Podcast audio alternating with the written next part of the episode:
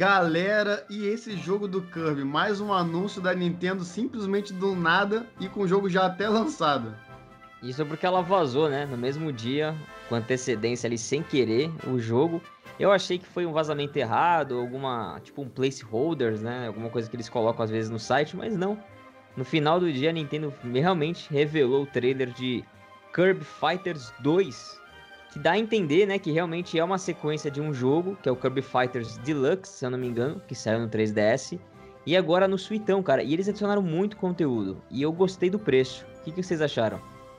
Olha, eu, eu dei uma olhada no trailer, eu achei muito legal o, a pegada do jogo, apesar que me lembrou bastante Smash. Eu não, não cheguei a jogar a versão do, do 3DS, mas parece ser bem divertido. O que me chamou a atenção é que ele também possui um modo história, que foi a primeira coisa que fui buscar no trailer. Eu fiquei interessado e o preço é muito bom, o preço é muito bom mesmo. O que mais me chamou a atenção mesmo foi a precificação. Eu me assustei a hora que eu vi o preço. Eu achei incrível. É um preço bem acessível e ele já ser lançado ontem mesmo foi, foi incrível. Eu fiquei bem animada com, com o lançamento. 20 dólares tem que aproveitar, mano. A mãe Nintendo não, não é sempre que ela dá essa, essa moleza pra gente, não. É isso aí, cara, né? É Kirby, né, cara? Todo, geralmente todos os consoles da Nintendo tem uma chuva de Kirby. Então, mais um aí e com certeza não será o último. Até o final da vida do Switch, vamos ver mais alguns dois ou três Kirbys aí. Esse Kirby Fighters Deluxe que teve o 3DS, eu acho que eu não conheço muita gente que jogou ou que teve contato com o jogo, né? Inclusive, se você que tá ouvindo o podcast aí jogou, conta pra gente qual foi a sua experiência no 3DS com ele. Eu acho que ele é, seguia a mesma pegada, né? De você conseguir ali batalhar com entre quatro Kirby's, cada um com copy ability, né? Que, que ele tem. Não, não acho que tinha todas as habilidades que foram apresentadas no Fighters 2. E não sei se tinha um modo história também, mas tinha algum modo co-op, cara. Então, assim, eu, vi, eu vi, muita gente reclamando que ah, o jogo tinha que vir grátis para quem é assinante do Nintendo Switch Online e tal. O último jogo grátis que a gente teve de Kirby no Switch, eu não gostei muito da, da proposta. Na verdade, a proposta é boa, que você vai lá e derrota chefões em parceria com os amigos, né? Mas eu não gostei do sistema de você ter que ficar farmando moeda, e aquele tem um sistema caça-níquel também de você ter que investir para evoluir no jogo, dinheiro de verdade. Eu prefiro uhum. jogos assim, que você paga uma vez só, tem acesso ao conteúdo inteiro e se diverte. E sim, também é um perfeito. Smash de Kirby, cara. Marcelo, um Smash de Kirby. Vamos pegar esse jogo? Cara, eu fiquei, eu fiquei com vontade, cara. Eu fiquei com vontade. Eu, eu, primeiro, eu fiquei com vontade achando que era 40 dólares. Aí eu descobri que era 20, eu fiquei com mais vontade ainda, cara. O Kirby é o meu personagem favorito do Smash. Agora imagina você poder jogar com vários Kirbys ao mesmo tempo. Caraca, é incrível. E a gente que não aproveitou no 3DS, podemos aproveitar agora no Switch. Mas, cara, pensando aqui agora, 3DS teve muito jogo bom que a gente acho que não conseguiu ter tempo de aproveitar, né? Pô, tô tendo que revisitar a biblioteca até hoje, cara. É muito jogo bom. Sim, cara. Vamos falar de 3DS? Bora, bora, bora bater esse papo. Bora. O Bate-Papo Nintendo Podcast é um oferecimento dos membros apoiadores do Clube Bate-Papo Nintendo e também das lojas parceiras aqui do canal, a Cogumelo Shop com o cupom Bate-Papo Kogu, para você ter desconto em consoles, acessórios e games. E se você está procurando algum SD card para o seu Nintendo Switch, deixo aqui um comentário fixado em todas as edições com os links direto para os que eu recomendo da Sandisk. Então bora bater esse papo.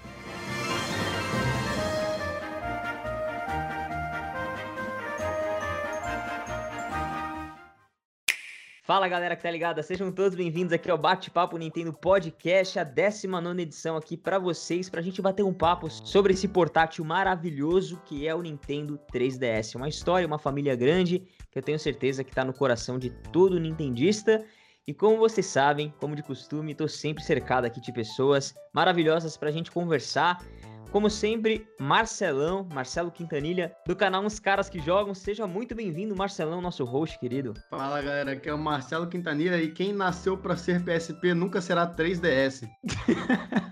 polêmico, polêmico, Marcinho. Marcinho que também tá com a gente, nosso editor mestre aqui também do podcast, sempre participando. Como é que você tá? Fala, Danilão, tudo tranquilo, cara? É isso aí, vamos trocar uma ideia hoje sobre o 3DS, um console aí bastante controverso da Nintendo, mas que no final acabou se tornando, já posso dizer um clássico, né, já que ele foi descontinuado. Vamos lá. E o casal mais querido aqui da comunidade nintendista, Rafael e Ana, do canal Geração Nintendo. Fala, meus amigos, como é que vocês estão? Sejam bem-vindos. Fala Danilo, muito obrigado pelo convite. Estamos muito felizes aqui de estar participando desse podcast junto com vocês e Obrigado pelo convite, Danilo. Fico muito feliz de estar participando aqui te falando de um dos portáteis que eu mais amo da Nintendo, que é o 3DS. Então bora falar desse portátil maravilhoso que tem muito que falar. E a bola é sua, Marcelão. Ó, oh, galera, muito obrigado aí por ter aceitado o convite. Nós estamos sempre chamando pessoas aí super inteiradas no assunto. Eu sei que vocês adoram esse console de paixão. E como sempre, nós vamos começar lá no início, lá nos primórdios, de quando o 3DS foi anunciado. O 3DS foi um console que foi lançado no dia 26 de fevereiro de 2011 e que foi anunciado na E3 de 2010. Então, como sempre, nós vamos começar pelos nossos convidados. Eu gostaria de saber da Ana, se a Ana ela tem alguma lembrança clara dessa época, dessa E3, se você se lembra do anúncio, se você ficou empolgada.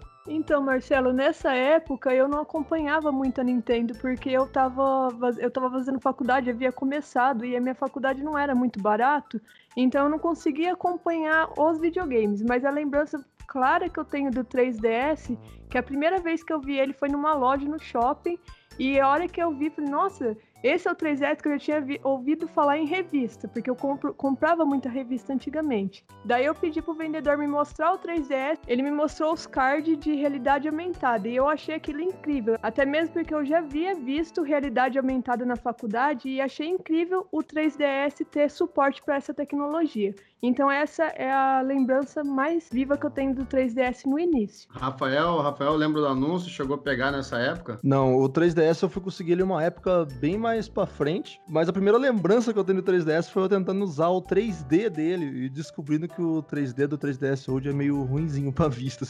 É gostoso pra você ver os cenários, mas você acaba. Ah, legal, daí você acaba desligando e jogando sem. Depois, mais pra frente, eu tive o, o, New e o, 3, o 3D bem melhor, bem legal pra ver esse cenário.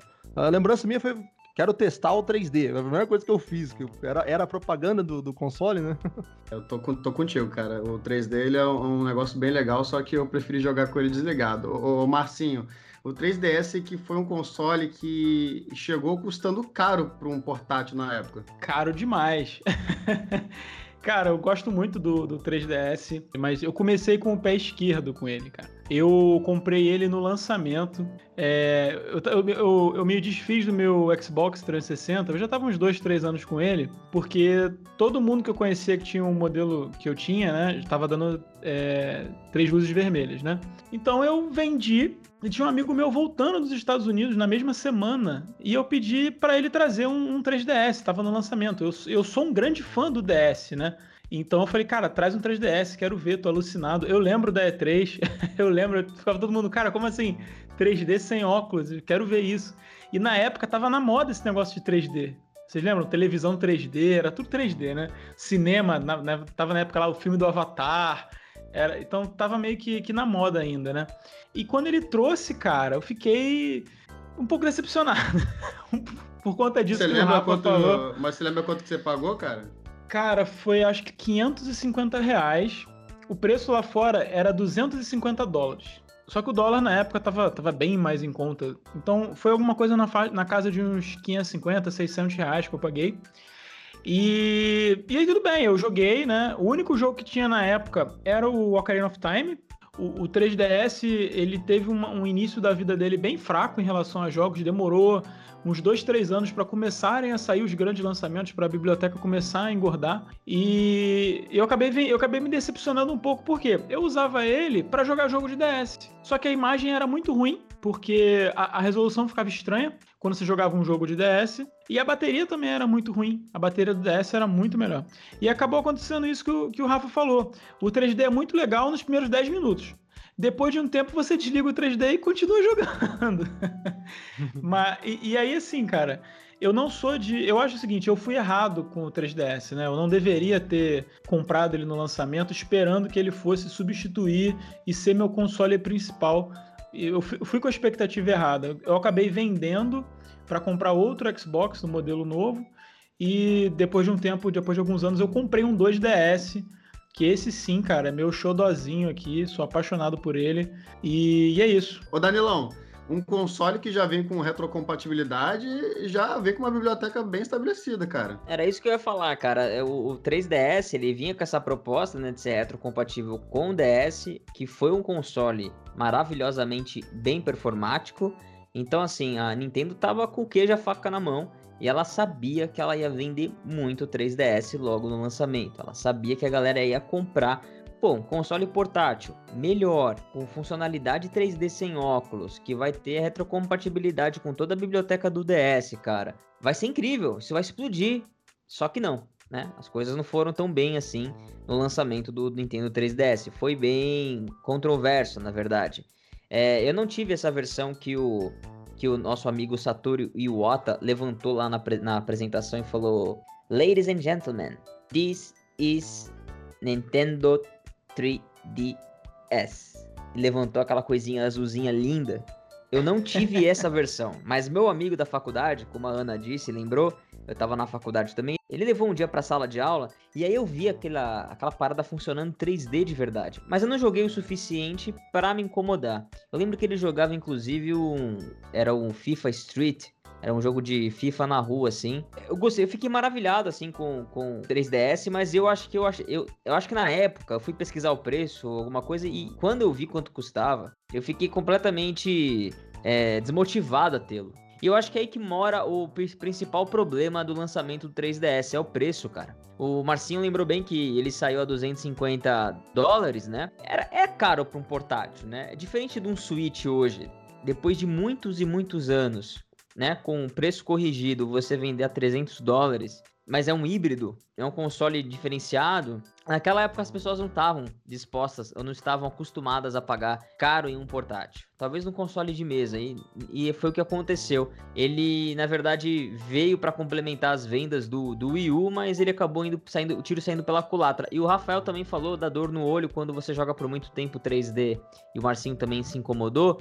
Imagina a própria Nintendo dizendo para o público que não é recomendado as crianças usarem o 3D ou as pessoas usarem por muito tempo porque podia danificar a vista. Isso afastou mais ainda as pessoas da compra do 3DS. Então, então a Nintendo ficou desesperada. Ela precisou pensar nesse momento o que fazer para dar a volta por cima e, e, conseguir contornar essa situação. Então, Daniel, eu tive esse 3DS, o azulzinho, o Aqua Blue. E, cara, você, foi o que você falou, assim, a Nintendo esperava que fosse um sucesso. Mas como eu disse, a retrocompatibilidade era ruim, porque a imagem ficava ruim e a bateria era ruim, então era melhor jogar no DS, né? Tinha um defeito também, cara, esse, essa primeira versão, eu não sei se as outras têm, porque o meu é o 2DS, né? Quando você fechava a tela, a tela de baixo marcava de cima. Então, assim, você tinha que botar uma borrachinha, porque ela começava a arranhar uma outra. Isso me dava. Deu uma falha de design, assim, grotesca da primeira versão. E é aquilo, cara. Eu comprei, todo felizão. Pra vocês terem uma noção, 250 na época é, já era o preço do Xbox 360 e foi o preço de lançamento do Wii. Então, assim, era muito caro. O que aconteceu, cara, foi que lá acho que foi em, em, em, meio do ano, né, meados do ano, a Nintendo anunciou um corte de preço absurdo, assim. Quando viu que a galera não tava comprando o, o 3DS, caiu de 250 para 170 dólares. e assim, é uma, era uma diferença assim muito gritante. Eu, cara, fiquei assim, fiquei muito chateado quando eu vi, quando eu li isso. Aí a Nintendo tentou compensar criando o programa de embaixadores. E eles davam basicamente 10 jogos de Nintendinho e 10 jogos de GBA para quem pagou os 250 dólares.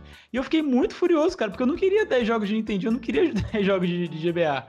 Com esses, dois, com esses 80 dólares aí de diferença, cara, dava para ter comprado os dois jogos. Poderia ter comprado Star Fox, poderia ter comprado o Mario, que ia sair no final do ano. Então eu fiquei bem revoltado e vendi meu 3DS, bem bolado.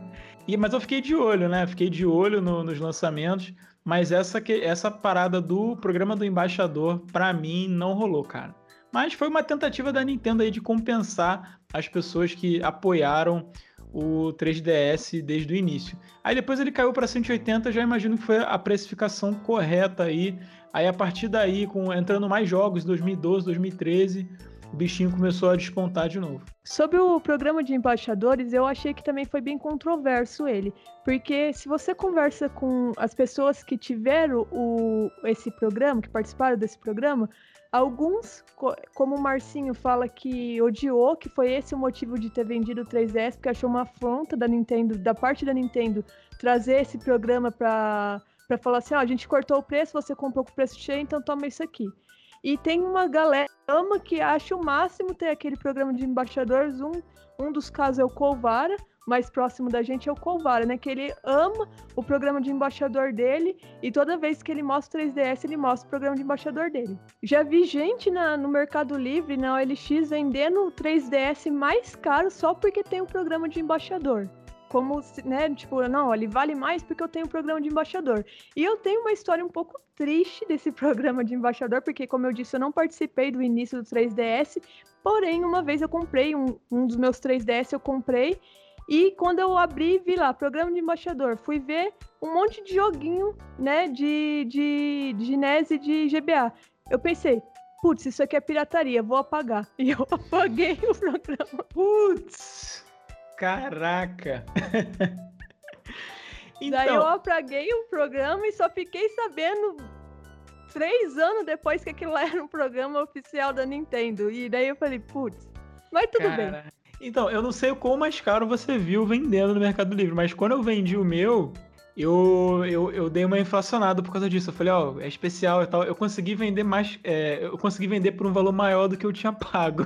Ou seja, o Marcinho vendeu o 3DS dele pra, pra Ana, então a gente descobriu agora. Não, mas olha, eu sou muito do, de querer ter as coisas da Nintendo. Minha coleção eu foco em Nintendo. Se eu quisesse, se não quisesse mesmo ter esse um 3DS com esse programa, eu pagaria mais caro por ele sim, eu pagaria. Mas eu não pagaria os preços que eu vejo a galera praticando, tipo, às vezes até 200% em cima só por causa do programa de embaixador.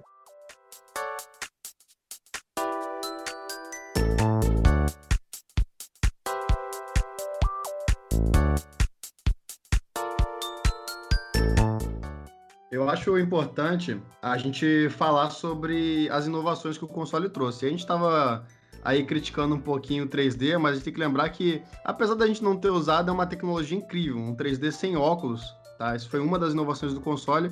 Eu gostaria de saber quem se habilita a explicar como que funciona essa magia do 3D sem óculos. Alguém aí, levanta a mão aí para explicar. então, eu não sei, eu sei mais ou menos como é que funciona, mas eu não sei explicar em termos técnicos, tá? Mas vamos lá. A resolução do 3DS, ela é 800 por 240. Sendo que na, essa é a tela de cima, tá? Sendo que na verdade não são 800, é 400 para o olho esquerdo e 400 para o olho direito. Os pixels do 3DS na tela de cima, metade dos pixels eles, eles são inclinados, mais ou menos assim, de forma que o olho esquerdo enxerga e outra metade de forma que o olho direito enxerga. Então, isso por isso que às vezes isso, isso exatamente. Por isso que às vezes quando você desliga o slider do, do 3D e os pixels voltam ao normal, a tela ainda assim fica um pouco embaçada, porque não são pixels 100% quadrados. Isso explica também, por exemplo, por que, que no meu 2DS a imagem dos jogos 2D fica muito melhor do que no meu antigão 3DS. Porque os pixels não eram 100% quadrados, sabe? É, porque são, são basicamente 800 pixels é, ocupando o espaço de 400. É mais ou menos assim que funciona, Marcelão. Só que isso exige é. com que você é, mantenha a, a, sua cabeça ali naquele ponto da tela, naquele sweet spot ali, naquele ponto fixo. Se você se mexer um pouquinho, você meio que perde o foco ali e passa a não enxergar o direito 3D. Segundo o Wikipedia, Isso. a tecnologia do Nintendo 3DS usa uma tela com tecnologia que permite ver imagens em 3D sem óculos que envia duas imagens com ângulos ligeiramente diferentes para cada olho, causando um efeito chamado autoestereoscopia. Um, esse efeito ocorre quando enxergamos duas imagens idênticas ligeiramente deslocadas, porém em ângulos estratégicos. Ao juntar essas duas imagens, o cérebro ele forma então uma terceira imagem, a qual nos dará a sensação de tridimensionalidade. O efeito 3D gerado será de profundidade e de tridimensionalidade para fora da tela. Tá aí. É um taso tecnológico. É tipo, é tipo isso. Cara, é agora que a gente vê que o Tazo já tinha uma tecnologia avançadíssima anos antes do 3DS. Mas não viveu só de 3D o, o, o, Nintendo 3DS. Ele também já, já vinha com uma tecnologia de giroscópio, Danilão. Que eu sei que você explicou muito bem em um vídeo que você fez há um tempão atrás. Sim, na verdade o giroscópio é o movimento que você faz com o console. Normalmente agora no controle, né? Seu console de mesa, mas no caso do 3DS você conseguia mexer ali o 3DS de um lado para o outro ali e a mira, né, a movimentação da câmera na tela, ela mexia conforme você também fisicamente mexia o console no seu no espaço ali na sua frente, né? Então, esse movimento, essa tecnologia de, de, de deslocamento do console no espaço, cara, ela é perfeita para jogos de tiro, que você consegue mirar com muita maestria. Por exemplo, no Resident Evil Revelations, quando você vai matar o zumbi, que você percebe que a mira você consegue colocar na cabecinha do zumbi só movimentando o 3DS para cima, é lindo. O problema de jogar com, com esse giroscópio mais o 3D ligado é que você desloca a sua, a sua mão para é, conseguir fazer a mira, né? Só que ao mesmo tempo está deslocando o ponto estratégico da tecnologia 3D do seu olho. E aí aquilo dá uma embaçada na tua cara também. Então, Danilo, às não vezes. Só isso. Nunca não. use um giroscópio dentro de um veículo em movimento. Fica horrível. Nossa, Ele vai para é... a, a, mira vai pro escambau. Você não consegue mirar em nada. Exatamente, cara. Bem lembrado. Às vezes eu jogava o 3DS no, sentado no banco de trás de um carro em movimento, com o giroscópio ativo lá, tentando mirar. O Switch tem esse problema também. Faz um teste no Switch, entra no carro em movimento e tenta mirar com o arco do, do Link, com o giroscópio ali, cara. Você não vai conseguir mirar. Porque o movimento do carro vai tirar toda a toda a referência que o console tem para poder colocar ali o ponto certo na tela, cara. É muito louco isso. Ô, Rafa e Ana, a gente também no 3DS tivemos as tecnologias do Amiibo. O, os Amiibos foi legal que a Nintendo, quando começou a fabricar os Amiibos, que se não me falha a memória foi em 2014, o modelo que ela tinha de 3DS no mercado não suportava a tecnologia NFC, né? Que o Amiibo usa uma tecnologia NFC para poder fazer a leitura do RFID, que é o chip que tem dentro do, do Amiibo. Então, como a Nintendo não tinha essa tecnologia para ler o Amiibo dentro do 3DS, ela fez um acessório próprio para isso. Mais tarde, quando veio o New 3DS, daí sim já veio nativo no console essa tecnologia. E o leitor do New 3DS ele fica na tela de baixo. Você mira, você coloca o amiibo na a base dele bem em cima da tela de baixo quando ele vai ler. E tem algumas funções bem interessantes. A que eu mais usei foi no Animal Crossing New Leaf, que através de alguns amigos você podia invocar moradores especiais, como por exemplo o Wolf Link do Twilight Prince pra morar na tua vila. Era magnífico. Cara, isso era lindo, velho. Isso era lindo. É, eu tenho saudades, cara, dos amigos. Não de eles existirem, porque a Nintendo de vez em quando ela anuncia um amiibo novo pra coleção, né? Mas eu tenho saudades de como eles eram bem mais aproveitados nos jogos, assim, né? Então, cara, o 3DS, ele. O 3DS e o Wii U, na verdade, né? Foram dois consoles que souberam usar muito bem o Amiibo. E alguns jogos faziam até a ligação entre o 3DS com o Wii U. E você tinha o mesmo Amiibo ali para poder fazer as funcionalidades diferentes, cara. Muito legal isso. Esse também foi um diferencial do 3DS, porque ele usava bastante às vezes funções com o Wii U né? Por exemplo, que nem o Smash, que dava para você jogar no Smash do 3DS em, em crossplay com quem tava no Wii U. Esse daí também era bem legal. E além de tudo isso que a gente falou, ele ainda tinha um esqueminha que na época que eu peguei o meu, fiquei maravilhado com a paradinha de realidade aumentada. Né? 3DS que conta com duas câmeras na parte traseira dele. Que você pode fazer, inclusive, fotos em 3D. E tem um jogo que ele foi muito subestimado. E que é uma pena que a franquia se perdeu. Mas é o Chibi Robô, cara. Vocês jogaram esse jogo, cara? Você. Você eu era um robôzinho. Só no GameCube. Mas você sabe do que eu tô falando, né? É Tibi Robô. A gente tem o amiibo dele, mas eu nunca tive o prazer de jogar, não conheço o jogo. Então, o Chibi Robô, procura na internet aí. Chibi Robô, é C-H-I-B-I Robô. É um joguinho, mano, que você é um bonequinho, um robozinho bem pequenininho e você tem um rabinho que é uma tomada, que você se conecta na tomada para carregar. E aí você tem que tirar fotos, cara, da, de itens reais da sua casa e encaixar eles no cenário do jogo, cara. E você usa essas câmeras que tem atrás do 3DS para poder fazer ali o, o para poder fazer a fotografia. E o jogo tem um museu de verdade dentro do jogo, que são todos os itens que você carregou em 3D dentro da, da daquele cenário. Então, por exemplo, você pega, tem uma fase lá que você pega um rolo de papel higiênico, e aí você pega e tira uma foto do seu rolo de papel higiênico enquadrando perfeitamente naquela, naquela imagem do que o Chibi Robô tá tentando resolver aquele puzzle, né? E o jogo, ele pega quantos por cento do item que você fotografou é o item correto que deveria estar naquela cena. E é muito incrível, cara, porque a parte é, é muito sensível a parte da nota que você recebe na foto. Não é, não é algo é, 880, sabe? É bem. É, é, muito legal a forma como você enquadra. E funciona muito bem essas câmeras 3D aqui para esse jogo. Queria que tivessem usado para mais coisas, cara. Mas eu, eu, gostei bastante do Tibi Robô. Cara, Aí, tô vendo uma game, eu, tô vendo, eu tô vendo a gameplay no YouTube que eu tô rindo demais. Tô vendo também. É. Muito bom, jogo é muito, muito bom o jogo. É, isso que você falou do Tibi Robô, Danilo, me parece muito aquela tecnologia Tesseract, né? Que ele faz o reconhecimento pela tecnologia. Achei interessante e eu acho que essa era uma das inovações da, da Nintendo com 3DS. Ela queria trazer tecnologias que estavam ali frescas na época, né? 2010, ali é, 2000, até 2015 eram tecnologias que estavam sendo muito difundidas, principalmente nas faculdades porque eu vi muito disso na faculdade, né? E que eu fiz faculdade de 2011 a 2014, e essas tecnologias estavam sendo difundidas nessa época. Uma pena que as desenvolvedoras não souberam usar ou não conseguiram fazer coisas legais com ela, né?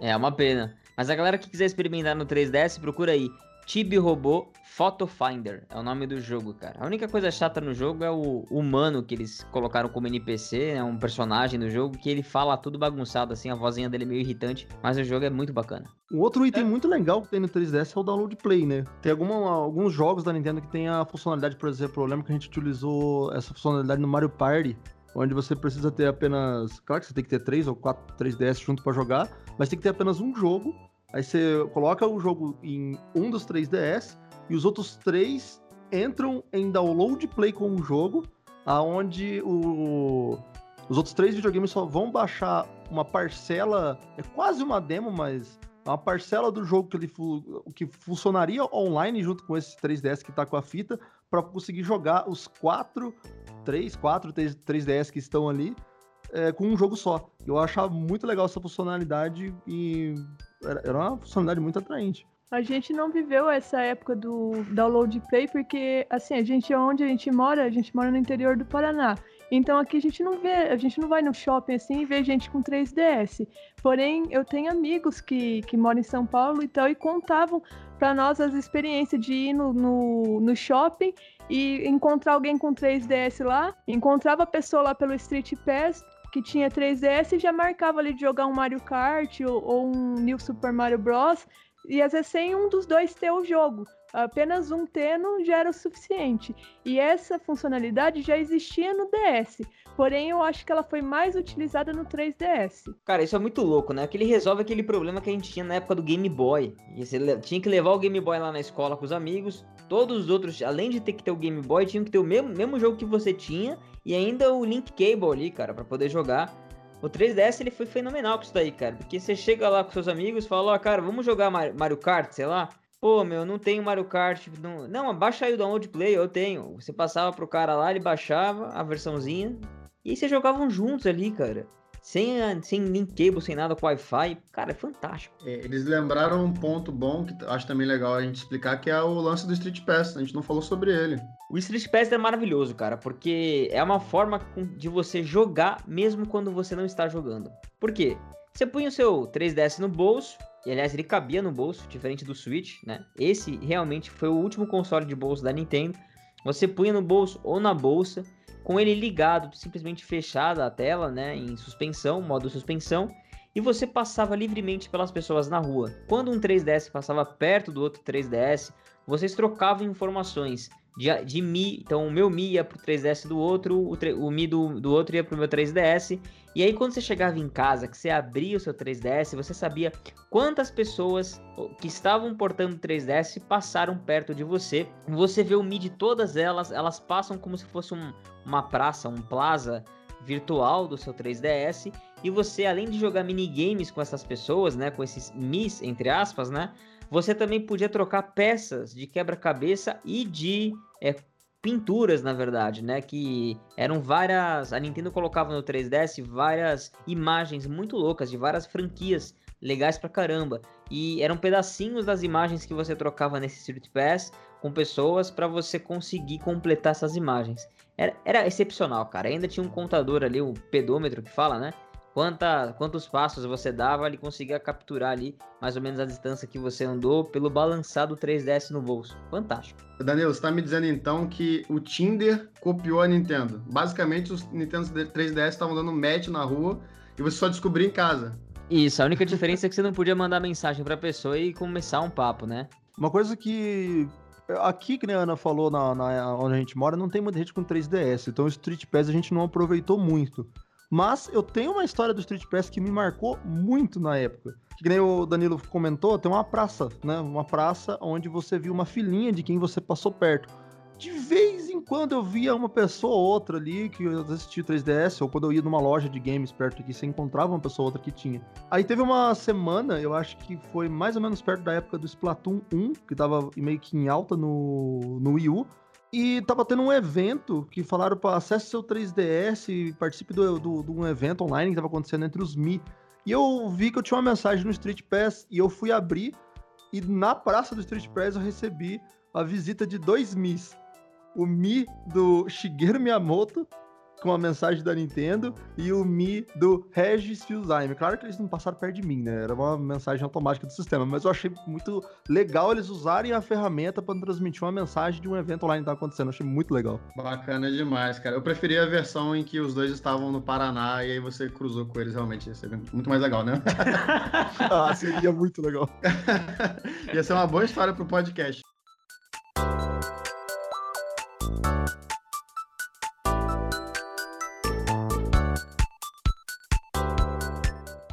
Vamos, vamos tocar o barco e falar das milhares de versões que esse console teve. Cara, é tanta versão, mas tanta versão, assim, uma, uma melhor que a outra, sempre se inovando, tentando deixar um pouco mais barato, um pouco mais acessível pra galera. Então, ô, Rafa, diga aí, cara, qual, qual, quantas versões dessas você tem aí na sua casa? Eu sei que você gosta bastante de colecionar. A gente tem bastante versões da, da Old, que a Ana lembra o nome dela, a gente já teve quatro versões. Fala aí qual que são as versões. A rosa, que é a Cosmic Pure, a vermelha, que é a Red Fire, a azul, que é a Aqua Blue, e a preta, que é a Cosmo Black. Todas essas versões do Old que a gente teve, a gente acabou conseguindo usado em negociações aqui. Mas daí o meu 3DS que eu comprei mesmo foi o New 3DS XL da versão do Pikachu que é uma versão amarela. E uma curiosidade sobre essa versão, que se não me engano, só existe duas versões do 3DS que tem os botões coloridos, que é que representa aquele do Super Famicom, que é os quatro botões coloridos. E essa do Pikachu tem. Essas são as versões que a gente tem do, do, do 3DS. Exceto o rosa que eu acabei me desfazendo dele recentemente. Ó, a primeira versão que saiu foi o Old, que a gente chama de Old, né? Que é aquele menorzinho que marcava a tela e que tinha cores vibrantes lindas demais, uma mais linda que a outra. Depois disso veio o XL, que ele é um pouco maior, ele tem a tela maior. Basicamente é isso, ele não tem diferença nenhuma pro Old. Depois veio o 2DS, que é o 3DS, mas sem a função 3D, que eu achei incrível da Nintendo vir com essa versão, porque quem se incomodava ou não gostava da versão 3D, podia comprar um videogame mais barato e ter a mesma funcionalidade dos jogos. E ele não tinha o flip, ele era aberto. Daí veio o New 3DS, que ele veio bem legal porque ele tinha skin. Você podia comprar skin para ele, você removia e você trocava a skin. Era bem, bem legal. Tinha uma skin mais linda que a outra. Tinha do Mario, do Animal Crossing, do Zelda. Era uma mais linda que a outra. Depois veio o New 3DS XL e os New 3DS também, eles têm a funcionalidade do Amiibo que eu já havia falado e o 3D é bem melhorado, porque a câmera que tem nele consegue captar a altura que está os seus olhos e consegue ajustar o 3D na hora para você ali. Então já perde aquela sensação horrível que tinha se você olhasse para o lado no, nas versões old. E por último saiu o New 2DS XL, que é o 2DS só que na versão New e de, nesse modelo ele veio com flip. O legal é que as versões New, que foram os últimos, eles eram de fato mais poderosos que o 3DS tradicional, vamos falar assim, né? O não New. Então, era praticamente quase dois, né? 3DS de processamento que tinha no era New, cara. Era o dobro praticamente de processamento. Dobro. E a Nintendo dobro queria. de processamento e dobro de É. memória. Exatamente, a Nintendo queria fazer um movimento forçado pra galera migrar da família do 3DS para um 3DS mais potente, duas vezes mais potente que nem a gente tá falando aqui. Isso aí iria abrir o leque de novos jogos, jogos que performariam melhores, né?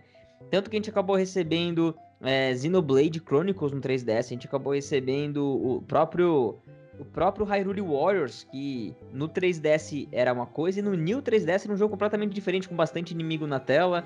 Então você conseguia renderizar o dobro de informação e o processamento era muito mais rápido no New, cara. É uma pena que alguns jogos a Nintendo forçou ser algo que seja assim, é, é, exclusivo do New 3DS. Então só quem tinha o New podia jogar aquele jogo. E ela tentou fazer isso para meio que forçar mesmo a galera a comprar o New e abandonar o anterior, né? Mas não funcionou. Muita gente não viu vantagem em ter um New. Não gostaram desse movimento da Nintendo e por birra não compraram, né? Mandaram lá para aquele lugar e compraram e ficaram com o mesmo console. E aí, cara, é, é o grande medo da galera do Switch hoje, né? Que a Nintendo lance um novo modelo do Switch e faça o que ela fez com o New 3DS naquela época, que ela lance jogos exclusivos pro New Switch. Eu acredito que ela não vai fazer isso porque no New foi um fracasso. Porque ela começou a soltar alguns jogos que era fechado e no fim ela viu que não, ela ia acabar dividindo o mercado e acabar causando um erro. Daí ela acabou não fazendo. Não o New foi um fracasso. A ideia de lançar exclusivo, porque o New É. em si foi um sucesso muito grande, até mesmo porque a precificação era excelente, 159 dólares. E uma ressalva que a Ana falou também das diferenças do New é que ele vem com. Ele tem um analógico, que é um analógico, um analógico, um segundo analógico, né, para você utilizar. ah, normalmente era utilizado para função de câmera. Ele parece ser extremamente esquisito, porque ele é uma borracha que você bota o dedo em cima e meio que se aperta na direção que você quer. Mas por incrível que pareça, ela responde super bem e eu gosto bastante dela. E na versão old depois, por exemplo, como exemplo foi pro Majoras, que tinha essa função, veio o Circle Pad, né? Veio o Circle Pad para ele que era para fazer essa extensão de um segundo analógico, mas foi uma função usada por alguns jogos apenas. Qual que é o acessório que você melhora a pegada do 3DS mesmo e que você ganha um analógico na esquerda melhorado? Porque eu lembro que eu dropei de jogar o, o Kid É o Icarus Circle Uprising. Pad. É o É o Circle Circle Pad. Pad, é esse, né? Porque, É esse cara, mesmo, é. Não dá pra jogar o Kid Icarus sem o Circle Pad, cara. Eu, é ridículo, cara. Dói a mão, começa. a- Eu, eu, eu, eu desisti. O jogo é, é maravilhoso. Kid Icarus Uprising talvez seja os top 5 do Nintendo 3DS. Mas sem o Circle Pad, cara, você vai sofrer pra jogar. Sobre o Kid Icarus, tem uma curiosidade legal que a Nintendo percebeu mesmo que doía a mão dele, que doía mesmo a mão dos jogadores para jogar, e ela fez um stand que vinha numa edição com ele. Vinha o jogo e mais o stand na caixinha. É, voltando um pouco aqui nas versões, que, cara, é uma verdadeira sopa de letrinhas aqui, bota a versão nisso. Eu acho que essa questão, além de dividir a base do New 2DS, gera confusão, né? Porque imagina a frustração, você comprar um jogo novo pra você, ah, comprei aí o Xenoblade, aí você chega na sua casa e não roda, né? Então é, é um movimento perigoso. Agora, um- só uma curiosidade para falar sobre um dos modelos, que é justamente o 2DS, que é o meu modelo favorito, ele é bem minimalista, bem simples, barato, mais importante. As duas telas, na verdade, são uma tela só. É um display só. A Nintendo fez para economizar. É por isso que ele não fecha, ele não tem o flip. Se você tirar a carcaça dele, você vai ver que a, a peça da tela de cima e de baixo é a mesma. A diferença é que a carcaça vai por cima e, e engana ali. Então, essa foi uma, uma sacada genial aí da Nintendo de conseguir economizar é, componente, né? Porque você não precisa de cabo flat, você não precisa produzir duas telas. Uma parada assim, fantástica, uma ideia de gênio. Um 3DS que não tem 3D.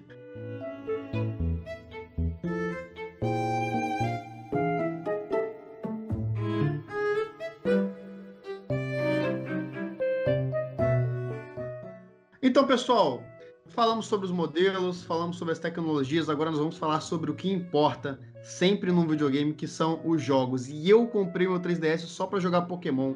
Você vê o Pokémon, o poder do Pokémon fez, me fez comprar um console e eu acabei descobrindo muitas outras coisas maneiríssimas e realmente é uma biblioteca tão gigante que eu vou ter que viver mais 50 anos para poder aproveitar tudo. Então, eu gostaria de saber de cada um quais são os seus jogos favoritos, o que, que vocês recomendam aí pra galera. Vamos trocar uma ideia sobre os melhores jogos do 3DS.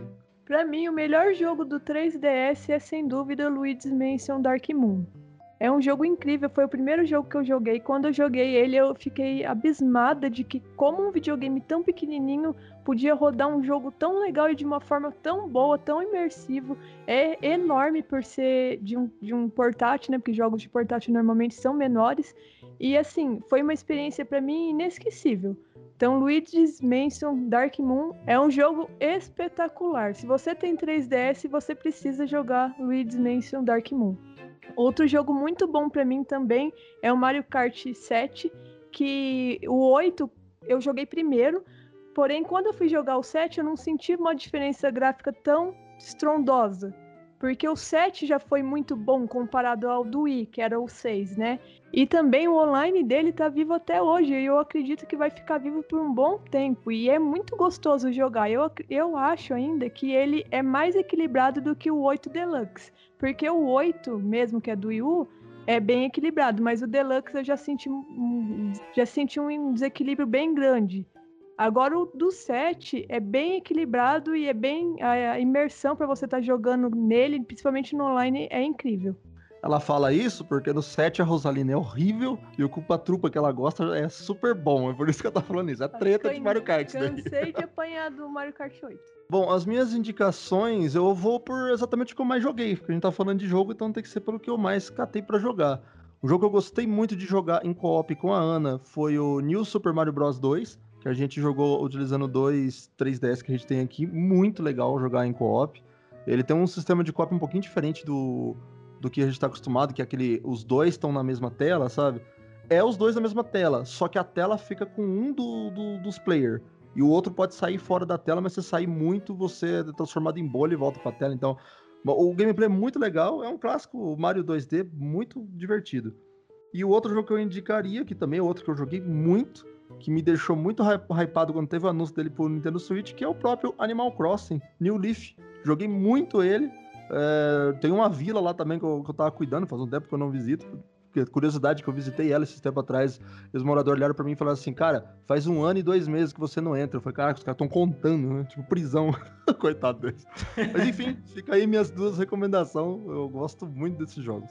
Cara, então, todos os jogos que os colegas citaram são muito bons. Eu gostaria de citar aqui. Eu vou deixar o, o, o Zelda pro Danilão citar, porque eu sei que ele vai citar. É, o Fire Emblem Awakening, cara, ele tem uma importância muito grande para a série, porque foi ele que botou Fire Emblem de volta no mapa, né? Depois de, de uma passagem bem ruim pelo DS, jogos que venderam muito mal, Awakening voltou com tudo, e a gente ainda ganhou o Fates e o Echoes também, que são jogos muito bons. Eu queria é, destacar, cara, que o, o Nintendo 3DS ele recebeu várias versões de outros jogos, principalmente agora no final, então, assim, é, teve uma, tem uma versão do Donkey Kong Country 3D, que é bem legal, bem fiel também. A gente recebeu o Luigi's Mansion original também, além do Dark Moon, veio o Luigi's Mansion do GameCube. É, o Captain Toad e, e, o, e o Kirby's Epic Yarn vieram agora no final. Então, se você não jogou algum desses jogos, do Wii, do, do Switch, do, do Wii U, né? Cara, são versões miniaturizadas ali, mas muito fiéis às versões originais, cara. E... Cara, teve Super Mario Maker, Marcinho. Super Mario Maker também. Super Mario Maker, mano. Yoshi teve, teve... World Input também. O Yoshi Woolly World. Teve até, se a gente for olhar, teve até Street Fighter 4. o gráfico muito Sim, maneiro até. É, então, assim, tem, tem vários jogos assim miniaturizados. Já mostrava aquela coisa da Nintendo ali de tentar manter os mesmos jogos, tanto no portátil como no console de mesa. Então, é, é um console, é uma biblioteca é, memorável. Queria fazer só mais um aqui. É, não teve o Enda, né, no, no, no, 3DS, uma pena, eu gostava muito do DS, mas teve o Picross 3D, cara. Eu, eu, me amarro muito em Picross e o Picross 3D é muito legal, mano. O do 3DS é muito bom também. Danilão, suas indicações. Vai, vai. Caramba, desculpa, Marcelo, tava jogando aqui no meu 3DS o Monster Hunter Stories, cara. Que jogo, meus amigos. Que jogo, aliás que mais tem no 3DS é Monster Hunter bom. Então, já começo aqui recomendando para vocês o Monster Hunter, que inclusive teve um port pro Nintendo Switch. Você pode jogar o Monster Hunter Generations Ultimate no Nintendo Switch e conhecer um dos melhores jogos que saiu para plataforma. Eu recomendo a Trindade Zelda. Zelda é fantástico e ele recebeu jogos incríveis no 3DS. Começando por The Legend of Zelda A Link Between Worlds, que é maravilhoso. Né? O uso do, do 3D para mostrar a profundidade ali foi muito bem implementada, principalmente porque o Link ele fica ele fica é, alternando entre aquele mundo 2D com o mundo 3D, isso funciona perfeitamente bem. E o Ocarina of Time e o Majora's Mask, que são dois clássicos do Nintendo 64 que ganharam uma versão remaster, que muitos acham que é um remake, mas de tão bem feito que ficou e realmente é a versão definitiva do jogo no 3DS. Não só pela questão da melhora gráfica, mas por causa da jogabilidade que foi melhorada com as duas telas e o inventário que você equipa os itens muito rapidamente com apenas um toque. O nosso amigo 3S teve muito jogo de biblioteca fantástica para quem gosta de RPG. Mas eu deixo aqui uma recomendação: Bravely Default, que é um dos melhores RPGs também da plataforma e que a gente vai ter uma continuação no Nintendo Switch também. Eu não poderia terminar aqui minhas recomendações dizendo que Metroid Samus Returns é apenas um jogo da série Metroid que saiu para o Nintendo 3DS e que é muito, muito bom mesmo. Vale a pena. Eu espero que esse jogo venha para o Switch em HD um dia. E tem muitos jogos, meus amigos, muitos jogos. Mas assim, eu assino embaixo o que a Ana disse. Luigi's Mansion 2 Dark Moon. É formidável. Esse jogo realmente, Ana, é espetacular. E só complementando a nossa leva de The Legend of Zelda, eu tive o prazer de jogar com uns amigos meus o Triforce Heroes, que é um co-op magnífico também, só para completar a lista aí dos Zeldas que tem disponível no 3DS. Então, galera, eu não acredito que vocês deixaram vários jogos aí de recomendação passar, então eu vou aproveitar a oportunidade e vou citá-los. Começando pelos Pokémon, que foram o principal motivo para eu adquirir o console, né? Tivemos Pokémon XY, tivemos o Omega Ruby e o Alpha Sapphire, que são os remakes, para mim são os melhores jogos. Tivemos o Sun e o Moon, que são um pouco polêmicos, mas que eu acho excelente e vocês têm que aproveitar. Teve o Ultra Sun e o Ultra Moon, que foi um pouco, uma certa continuação, né? Deram uma adicionada nos jogos, mas que eu não recomendo tanto. Tivemos o Super Smash Bros, cara, que é sensacional, sensacional, assim, é como se você estivesse jogando o Smash de Wii, cara, não perde, não deixa nada a perder comparado com o de console de mesa. Eu também tive a oportunidade de jogar os remakes do Ocarina of Time, do Majora's Mask pro 3DS, que eu acho que é um espetáculo, acho que é a melhor versão para você jogar. Você ainda pode controlar a mira com, com usando o giroscópio, bem bacana, bem bacana. O Star Fox 64 3D também é mais um jogo que eles pegaram lá do 64 e trouxeram pro, pro 3DS. Vocês veem que é incrível. Se você não teve a oportunidade de jogar incríveis jogos do 64, os melhores jogos do 64, você pode jogar eles da forma on the go. Uh, peraí que eu tinha mais um jogo para citar aqui que eu não me lembro. E o Mario? Ninguém vai falar do Mario? Pois é, Mario. E o Mario? Cara, esse jogo é muito bom, cara. Eu diria que é um dos melhores aí, se não o melhor do, do 3DS, é o Mario 3D Land. Recomendo muito aí.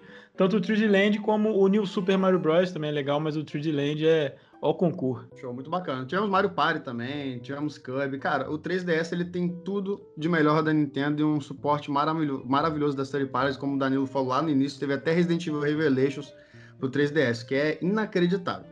Então, gente, é... por que, que a gente está fazendo esse podcast? O 3DS ele chegou ao final de sua vida útil, tá? Infelizmente a Nintendo ela vai parar de dar suporte, então esse produto foi descontinuado. Então, eu acho importante a gente discutir agora no final sobre as consequências disso. E a eShop? A eShop que já foi desativada em alguns países. O que, que, vai acontecer com ela? Eu gostaria de saber de você, Marcinho. Você está preocupado com a eShop? Você vai perder seus jogos? Por que, que a Nintendo faz isso com a gente, meu querido? É, cara, chega uma hora que não tem jeito, né? o 3DS passou o bastão para o Switch. Então, no início a Nintendo dizia que não, o 3DS e o Switch são coisas diferentes e tal. A gente sabe que não, a gente sabe que, que o Switch ele cumpre muito bem aí o papel de portátil, principalmente depois do lançamento do, do Switch Lite. E cara, essa é a hora de você pegar o seu cartãozinho de memória, deixar baixado tudo que você é, tem lá, porque uma hora os servidores é, serão desligados. Deixa comprado tudo que, que faltou na sua biblioteca, se você ainda pode. Pega lá um, dois, três, quatro cartões, baixa tudo, deixa guardado.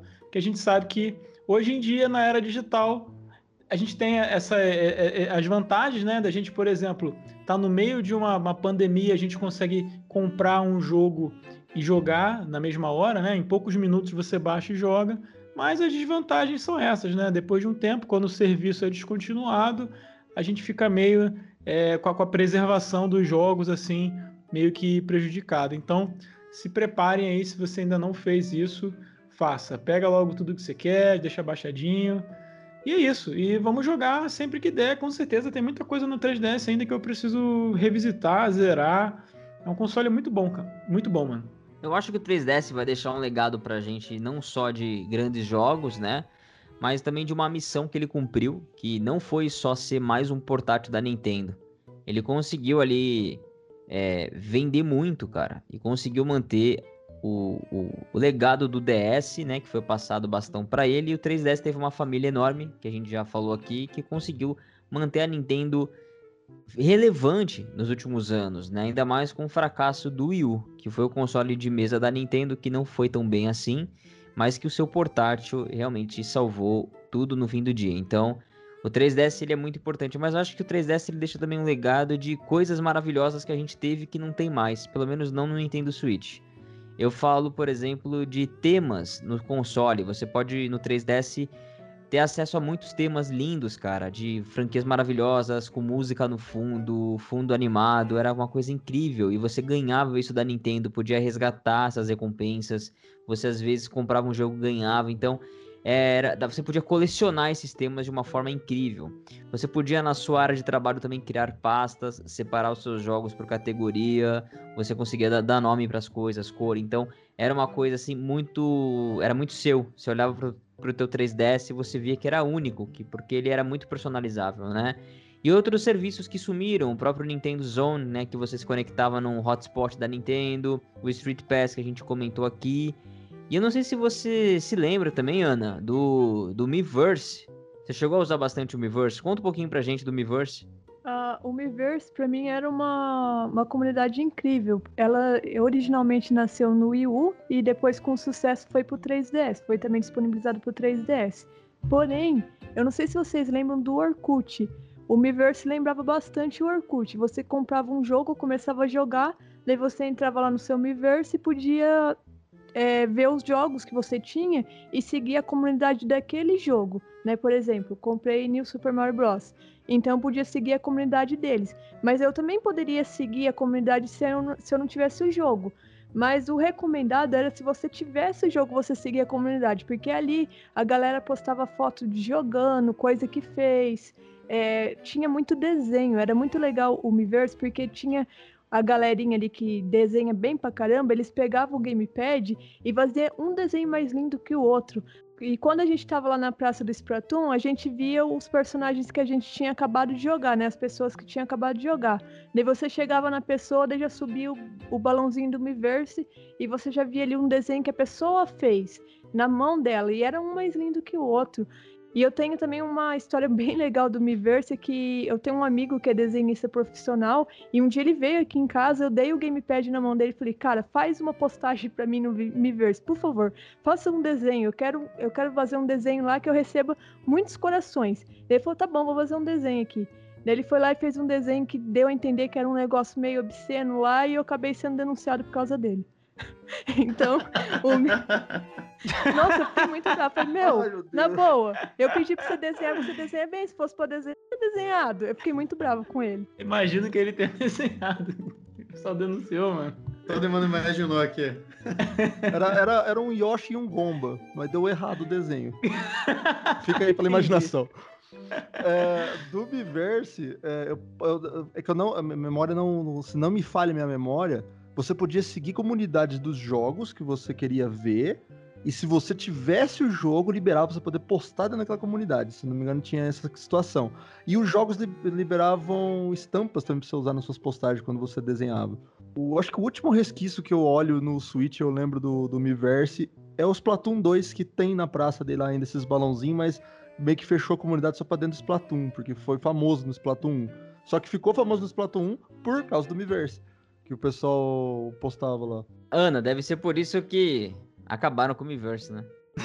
Exatamente. Foi isso mesmo que foi o final do, do, da vida do Miiverse, porque eles queriam fazer uma comunidade ali legal, onde até criança poderia participar. Por exemplo, no Yoshi Holy World, era a coisa mais linda do mundo. E enquanto a gente esperava o jogo carregar, a fase carregar, começava a passar é, postagens de quem estava jogando aquela fase, né?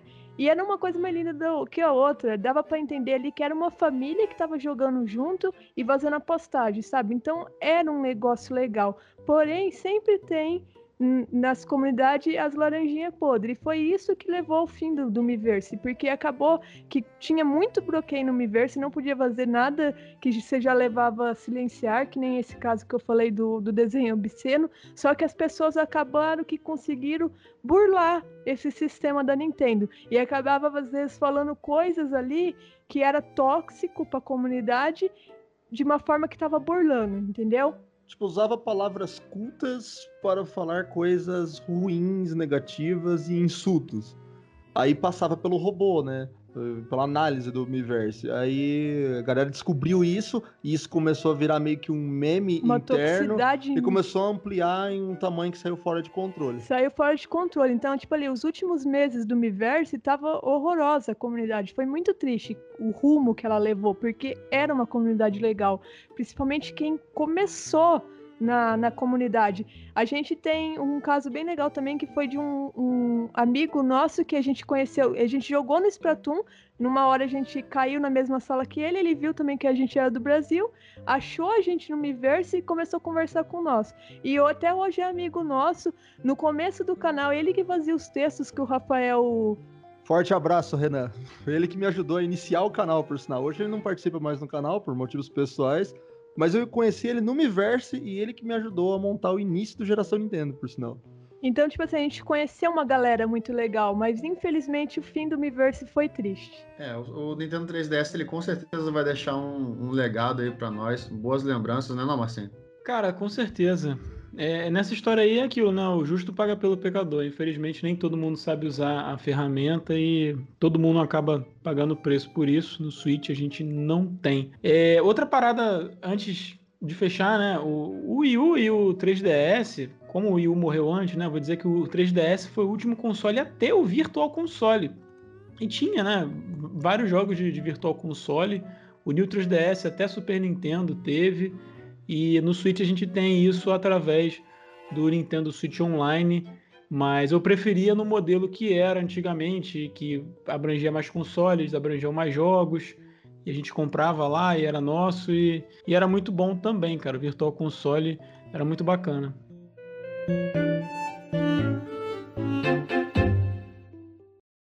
Que console incrível, né, meus amigos? Será que um dia a Nintendo vai voltar a ter um console de mesa e um console dedicado para portátil? Vai dividir novamente? Eu espero que não. Eu espero que a gente continue nesse sistema híbrido e que o 3DS tenha essa lembrança, que esse legado de ter sido o último console dedicado portátil da Nintendo, que foi o mais completo de todos da história, talvez da indústria gamer. Então, Nintendo 3DS, o nosso muito obrigado a tudo que você representou, as horas de alegria e muitas coisas que a gente ainda vai viver juntos, porque apesar da Nintendo ter encerrado a produção, eu tenho certeza que por muitos longos anos vamos continuar jogando Nintendo 3DS sempre que possível, como estou fazendo agora. Então queria agradecer demais a todos vocês que eu vi nessa edição do Bate-Papo Nintendo Podcast até aqui e agradecer também aos nossos convidados e também a todos os membros apoiadores do canal que estão ali contribuindo e fazendo com que o canal cresça e tenha um conteúdo melhor. Vocês que estão tendo acesso a essa edição, inclusive com antecedência também em primeira mão.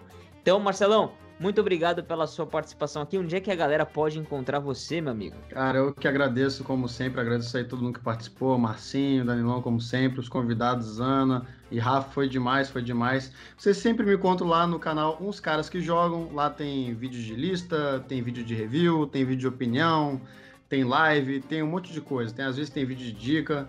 Ou no Twitter, Marcelo CQS, Marcelo com dois L's. Beleza, galera? Show! E você, Não, Marcinho, onde é que a galera pode bater um papo contigo também? Então, galera, lá no canal Uns Caras que Jogam também, vocês vão me encontrar lá. E no Twitter, arroba Marcinho92. Valeu, galera! Show! Queria agradecer também demais aos nossos convidados especiais do dia, o casal Ana e Rafael, do Geração Nintendo. Conta um pouquinho do trabalho de vocês pra gente e onde é que a galera também pode acompanhar o conteúdo de vocês, meus amigos. Bom, primeiramente, muito obrigado. Gostei muito de ter participado aqui. Obrigado, Danilo. Obrigado, Marcelo. Obrigado, Marcinho. Ah, o pessoal consegue encontrar a gente no canal do YouTube Geração Nintendo, onde a gente tem vídeos de dicas, truques, até detonado eu andei fazendo ultimamente. Tem bastante informativo histórico sobre a Nintendo. A gente também está no Twitter, arroba Geração Nintendo, interagindo direto com, com o pessoal com bastante postagem. A gente tem umas postagens retrô com a Ana no Instagram, arroba Geração Nintendo Oficial, onde a gente vai mostrando nossa coleção, vai mostrando algumas coisas interessantes. Essa semana vai ter uma aquisição bem legal que a Ana postou lá. A gente também tá no Discord, onde o pessoal se reúne para estar tá jogando e se divertindo junto com, com, com, a galera. E também a gente tá sempre fazendo live na Twitch às, às segundas, quartas e sexta-feira às 8 horas da noite e domingo às 3 horas da tarde com a Ana. Maravilha, galera. Obrigado muito por ter aceito participar dessa edição. Lembrando que o Bate-Papo Nintendo Podcast está nos melhores agregadores também de podcast. Você pode ouvir, inclusive no Spotify. Deixa aqui nos comentários se você tem alguma sugestão também de tema para próximos podcasts e qual foi a sua experiência mais marcante com o Nintendo 3DS. A gente continua batendo papo também lá no Discord ou no Twitter, também no Instagram todos os links na descrição. A gente se fala no próximo bate-papo Nintendo. Valeu! Valeu! Valeu! Até a próxima! Valeu, gente!